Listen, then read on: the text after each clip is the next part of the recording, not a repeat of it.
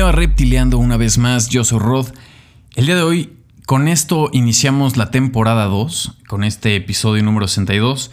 Y para cerrar, eh, quisiera agradecer a todos los invitados de la temporada 1, que fueron 61 episodios, de los cuales 20 fueron pláticas con creativos de diferentes nichos, de los cuales quiero agradecer a cada uno de los creativos, eh, como Johan Andreu, diseñador e ilustrador de España, a Simón Baltasar, programador músico de Suecia, a Cristóbal Zarro, dibujante, pintor, muralista, artista mexicano, Franco Barrueta, diseñador, modelador, director de Totem Studio, a Rubén Madrigal, arquitecto, director en Acapulco, México, Carla Heredia, directora creativa, identidad y branding en México, a Ron Comuc, arquitecto y músico en la Ciudad de México, a Cata González, diseñadora gráfica eh, de identidad visual, branding e ilustración en México desde Costa Rica. A Aldo Valencia, empresario de energías renovables, alpinista y alcanzó la cumbre del Everest dos veces y él es mexicano, poblano. A Alesia eh, Sistori, identidad visual, empaque, dirección creativa en Alemania. A Carlos Candia, arquitecto, fotógrafo de la Ciudad de México a Daniel Olea, publicista mercadólogo de México y ahora se encuentra en Alemania, en Berlín. A Selva Niebla, Susana Rosas, diseñadora de marca de joyería y collage en la Ciudad de México. A Blasifer, músico, artista, dibujante, México y la Ciudad de Puebla. A Susana Moyano, de fotografía en México y Ciudad de Puebla. A Old Magic Design, que es Orestes Mora. Eh, motion Graphics, Lettering, Dirección en la Ciudad de México y León a Rivas, fotógrafa de landscape en México, Pachuca y sus alrededores.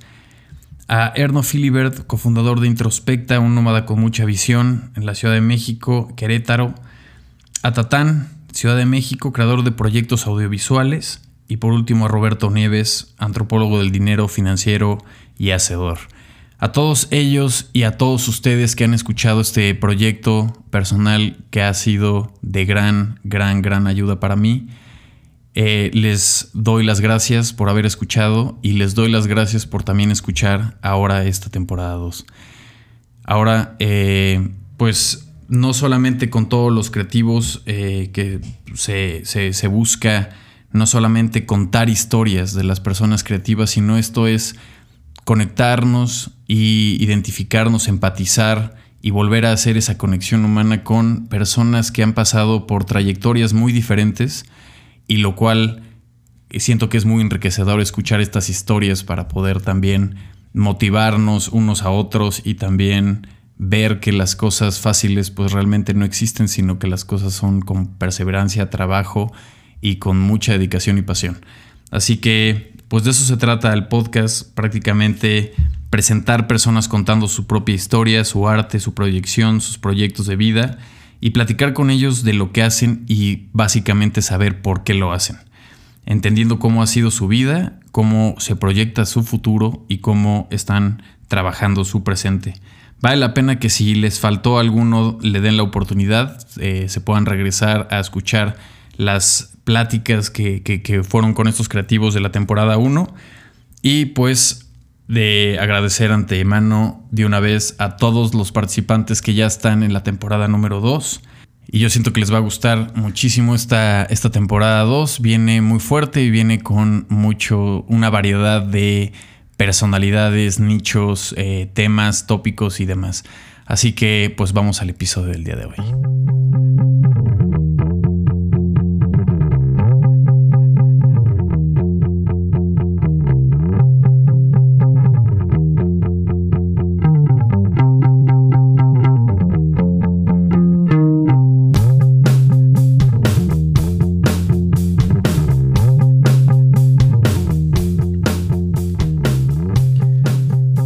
Bueno, ya, ya se los había comentado en el cierre de la temporada 1, en el episodio 61, eh, de una serie que se llama Historias de Armario en Netflix y básicamente fueron varios eh, estudios de animación los que ayudaron a crear estas animaciones de cada una de las historias principales. Y pues me gustaría que encontraran también en, el, en la página de reptilando.com, en el episodio de hoy, el link de uno de los ilustradores animadores que se llama Blink. Eh, Blink My Brain es uno de los animadores de la serie que les había mencionado y él es uno de los grandes este, animadores que ha hecho pasar muchas de las cosas que hemos visto en Spotify y en diferentes marcas. Entonces, les voy a dejar el link para que puedan ver su trabajo, eh, ya que es bastante bueno. De ahí les quiero platicar eh, de la canción de este episodio, o por la recomendación de música para este episodio. Es eh, Min Royal, es un grupo de eh, Big Beat de Manchester, Inglaterra. Originalmente fue formado por un dúo, pero este último abandonó y realmente uno de ellos dos se quedó con el nombre de Min Royal. la canción se llama Blue Song y el videoclip con, con, el que el director de la película de Baby Drive, con este videoclip, eh, montó prácticamente la idea de la película. De hecho, el concepto sobre el que se edifica su, largometraje emplea la banda sonora como una de las partes, porque ya, ya, ya si van a ver el video, igualmente lo voy a dejar en reptilando.com es, un video donde sale un comediante inglés este, esperando en el coche para poder hacer un asalto, este, un robo a un banco, ¿no? Entonces está, está, está muy buena la idea y prácticamente de ahí se basó para hacer esta película de Baby Drive. Y pues la rola también es buenísima. De ahí pasándonos a un, temas más audiovisuales. Eh, son dos películas las que me gustaría platicar. Una es eh, Descuidan the Whale, que es una película que se llama, en español le pusieron Historias de Familia, del 2005. Es un drama independiente de más o menos una hora y media. Esta la pueden encontrar en Prime, en Amazon Prime. Y es, eh, se trata de un adolescente y su hermano que lidian con la desintegración de la, de la familia o del matrimonio de sus padres. En estos, eh, eh, uno de los hijos es Jesse, el, que, el personaje que sale de eh, social Network, en Facebook, en Zombieland, en Los Ilusionistas. En general, a mí personalmente el actor no, no sé por qué nada más no me cuadra, pero en realidad aquí hace muy, muy buen papel. Este, en realidad ha hecho bastante buenos papeles, nada más que no, no sé por qué no me cuadraba tanto el, personaje o más bien su forma de hablar o algo, pero le queda muy bien el papel aquí. Sale aquí eh, Laura Lynn, que sale, es la esposa en Ozarks, en The Truman Show. Ella también le queda increíble su papel. Y Jeff Daniels, que es el que sale en Dom and Domer, en este, una pareja de idiotas, ¿no? Aracnofobia y películas así. Pero aquí él es el papá y le queda increíble también su interpretación. Otro personaje que sale ahí es este, uno de los hermanos. Este, se me fue. Bueno, salía en, en Saturday Night Live. ¿Cómo se llaman? Se me fue ahorita el personaje, pero también sale ahí como el maestro de tenis. Que ya se imaginarán qué pasa con ese maestro de tenis. Es una película muy buena que refleja este cómo este pues un comportamiento que está viviendo una pareja, pues es un drama realmente, pero sí es como el comportamiento que vive una pareja realmente se transmite a pues su círculo cercano, su familia nuclear. Y cada uno de los integrantes de la familia empieza a tener un tipo de depresión eh, diferente y una rebeldía y muchas cosas que tienen que toman sentido si lo vemos desde el nivel espectador. De ahí quisiera pasar a otra película muy similar, también es un drama. Este, este drama se llama People, Places, Things. Es una comedia del 2015, esta es más cercana. Esta la pueden ver en Netflix, igual dura aproximadamente una hora y media. Y aquí sale eh, Clement, que es uno de los personajes, o bueno, uno, de los eh, que formó parte de Flight of the Concords. Y se trata de un novelista gráfico y padre soltero de dos niñas gemelas que intenta reconstruir su vida olvidando a la mujer que lo abandonó. De esta manera comienza a experimentar las complejidades de volver a conocer a otras mujeres.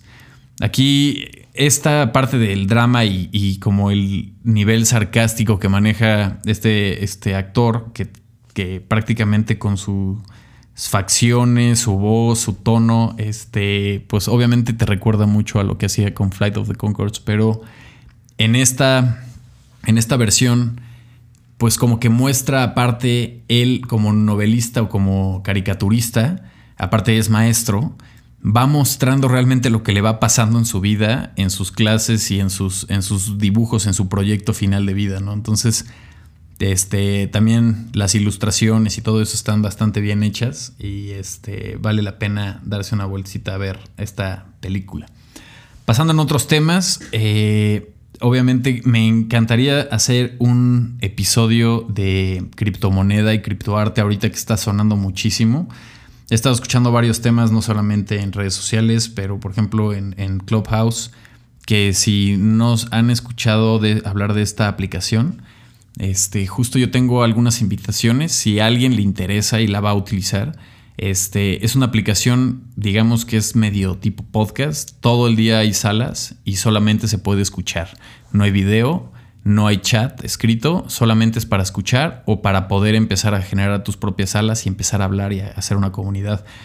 En esta aplicación que se llama Clubhouse, ahorita me parece que solamente está para dispositivos de iOS. Entonces, si a alguien le interesa, yo tengo unas invitaciones, se las puedo mandar. Nada más escríbanme un, mensaje directo en, la red de Reptiliando y que me pasen ahí sus datos para que yo les pueda pasar este, la invitación.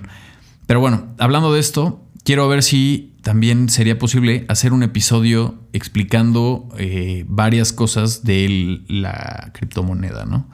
Pero antes de meternos a, explicar este tema muy a fondo, eh, la criptomoneda viene a hacer un giro bastante interesante más para artistas digitales, artistas 3D, que es ahorita lo que está utilizando mucho, y motion graphics.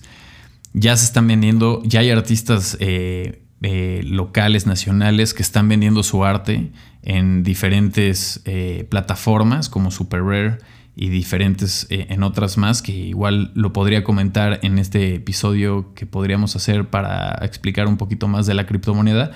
Pero uno de los artistas que ya había hecho un episodio de él, que viene en personajes 3D, era eh, Beeple Crap, que es una, un diseñador, ilustrador 3D que ha hecho una bastante revolución con la forma en la que está teniendo su storytelling, su dinámica, la forma en la que está hablando y la forma que está proponiendo su arte, porque está hablando de temas del momento con una sátira bastante cruda. Y él justo vendió apenas por 69 millones de dólares una de sus piezas, que lo que hizo es meter casi todas sus piezas en una sola pieza y es un JPG en el que tiene toda su arte. Esa pieza la vendió eh, el 10 de marzo por 69 millones de dólares.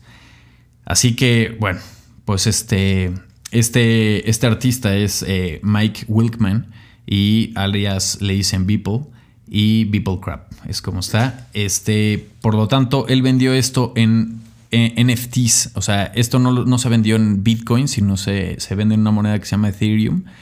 Y tienes que tener un wallet, tienes que tener una cartera para poder tener, empezar a comprar esto. Esto hace que los NFTs sean como sociedades. Haz de cuenta que se vende una. Se vende una de 10. Entonces 10 personas pueden comprar esta, esta. Entre todos lo pueden comprar. Hay unos que tendrán más acciones, hay otros que tendrán menos acciones. Y esto después, lo que yo tengo entendido es que esto se puede volver a vender y el artista siempre le va a estar trayendo este, comisiones. Entonces, eh, pues bueno, esto es una de las cosas que ha empezado este año a sonar muchísimo los NFTs. Y no sé si se acuerden de un meme que era de una niñita que estaba como... Le, le, habían tomado a una niñita una toma, o sea, una foto muy buena donde salía como medio burlándose, o sea, con una sonrisita y una casa quemándose de fondo. Y ese meme se utilizó para mil cosas. Me parece que hasta una para una película de Batman también sacaron memes de esos y mil cosas. Pues esta, esta foto es de Soy Roth cuando tenía cinco años. Frente a una casa en llamas se la tomaron sus padres. Entonces la niña ahorita ya, obviamente ya tiene más años. Ahora ya tiene 21 años. Aprovechó la fama de su imagen y acaba de venderla por 500 mil dólares una suma suficiente, según dijo, para pagar sus deudas estudiantiles, repartir la lana entre su familia y donar a la caridad. Pues ya saben, si son, si alguna vez fueron un meme o tienen algo así similar, pues no estaría de más venderlo como un NFT o como un crypto art. Este, y por último, me gustaría anunciarles que los próximos días, eh, prácticamente va a ser del, este, los próximos días, esta semana, este fin de semana, viene el Off Barcelona 2021 y hay bastantes artistas muy interesantes. Eh, de hecho, ahí viene Beeple Crab, también va a estar ahí. Este artista 3D en motion. También va a estar Mr. Cop, va a estar Lóbulo, va a estar Lo Siento Studio, It's a Living, que es un muralista de Durango que vive en Nueva York. Eh, también va a estar Studio Dunbar, Omelette, Bogasm, un artista igual 3D, Stefan Seidmeister, un artista que ah, eh, tuvo un estudio de diseño en Nueva York bastante tiempo con Jessica Walsh. También va a estar Joshua Davis, artista visual que hace cosas increíbles también como BJ. James White, acá también conocido como Signal Noise, que también es ilustrador. Adam J. Cons, que también acaba de sacar un nuevo libro. Y pues este, hay algunas salas virtuales abiertas y otras que no. Entonces denle una checada en off.barcelona, eh, estos con tres Fs. Y pues dejaré también los links para que puedan darse un, un ojo de este festival. Que los festivales presenciales siempre fueron increíbles. Y este, pues obviamente ahorita se está haciendo todo esto de manera digital. Eh, me parece que son 5 o 6 días. Este, cada día cuesta 40 euros. Este, si lo quieren comprar completo, cuesta 199 euros. Y si quieren solamente los 3 días de fin de semana, cuesta 75 euros. De ahí había workshops con diferentes artistas, tú seleccionabas, pero evidentemente cuando salió la apertura de esto, todo fue sold out. Entonces ya no hay workshops, pero métanse a ver una que otra de las aulas y seguramente van a estar pasando también Instagram eh, lives o Facebook lives o diferentes cosas a donde pueden cachar algo de este festival. Entonces, pues bueno, bienvenidos a la temporada número 2. Estoy muy contento de empezar este, esta nueva etapa del proyecto, del programa. Y pues, gracias a todos ustedes. Nos vemos en la próxima. Y bueno, sin antes este, despedirme de por completo de todo esto. Eh, una vez más, eh, todos los lunes va a haber episodios. Este ya va a estar todo el tema de las redes sociales funcionando para que se enteren no solamente por las historias, sino también por los posteos, cuando están saliendo los episodios, a qué hora ya está el episodio arriba para que lo puedan escuchar. Y pues si se les olvidó o no pudieron escuchar uno de los episodios de la temporada 1, vale la pena que se les den una vuelta y, igual también que me digan qué opinan. Estaría muy interesante saber cuál fue su episodio favorito de la temporada 1, qué tipo de creativo, qué tipo de, este, de historia, qué tipo de personaje les gustó más. No para comparar, sino aquí también como para saber qué ha sido lo que más les ha movido a ustedes. Y este, pues bueno, Mm, los espero en reptiliando.com. Gracias.